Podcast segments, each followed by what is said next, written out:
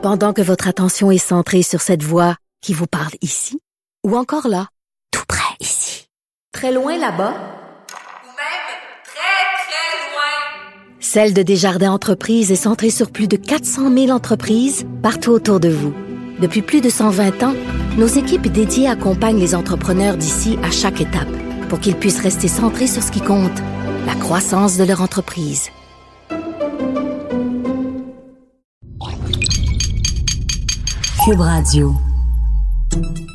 Salut, c'est Charles Dran avec l'équipe dans 5 minutes. On s'intéresse aux sciences, à l'histoire et à l'actualité.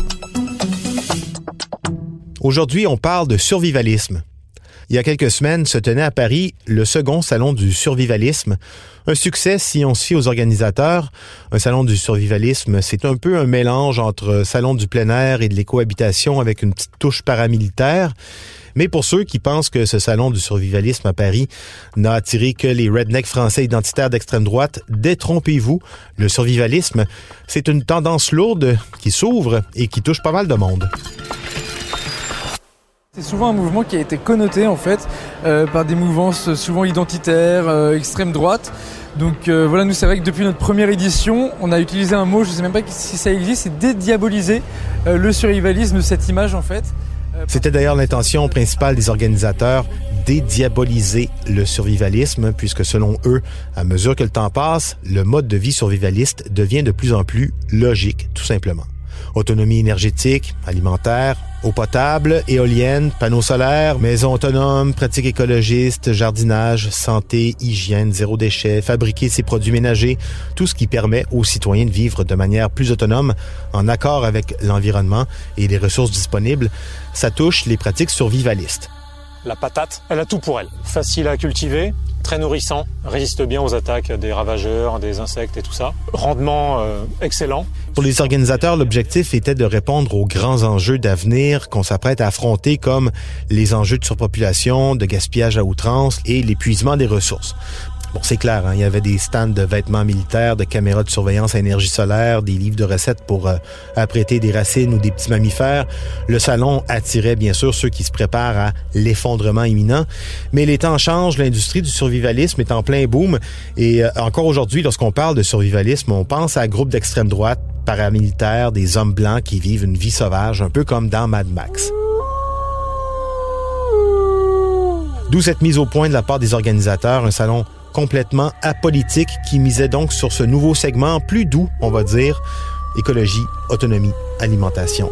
Avec des ateliers gratuits durant tout le salon, la liste est longue. Escalade, gestes de premier secours, réanimation, stopper une hémorragie, économie d'énergie, initiation au do-it-yourself, plantes comestibles, des formations en sécurité incendie, cuisson solaire, artisanat du cuir, tir à l'arc, comment devenir forgeron, lancer de hache, lancer de couteau. Il y en avait pour tous les goûts, mais en gros, la philosophie, c'est apprendre à servir de ses mains. Parce qu'aujourd'hui, on sert vraiment juste de son pouce et c'est souvent pour se commander des sushis sur son téléphone. S'il y a une coupure d'eau, vous allez faire quoi? Ça, c'est la question qu'un survivaliste posera toujours aux gens. Ah, s'il y a une coupure d'eau, tu fais quoi? Oh, La réponse est toujours la même. Je vais au magasin. Mais si le magasin n'existe pas, on fait quoi? Des conférences aussi, donc, beaucoup d'anciens militaires sur les techniques de survie en milieu hostile, mais aussi des agriculteurs sur l'autonomie agricole, des spécialistes de l'autodéfense, ou encore des, des, bricoleurs divers et variés, là, des espèces de MacGyver qui peuvent tout construire avec un bout de tape, des fils de cuivre, un miroir puis du beurre de pinot. En tout cas, le salon était un succès. Et des idées ici pour d'éventuels organisateurs ici au Québec. En juillet, un événement similaire se tiendra, la 7e Canadian Survival Expo à Desborough, en pleine campagne, au milieu de rien, à deux heures au nord de Toronto, donc en Ontario. J'ai rien trouvé pour le moment au Québec, sinon quelques organisations. La plus populaire qui aborde les choses euh, aussi de manière apolitique avec en plus des notions d'histoire, de tradition et de plein air, les primitifs qui euh, se trouve facilement sur euh, vos réseaux sociaux ou sur Internet, qui offre depuis au moins 10 ans toutes sortes de formations en survie, en agriculture, plantes comestibles. On peut les trouver donc facilement sur Internet.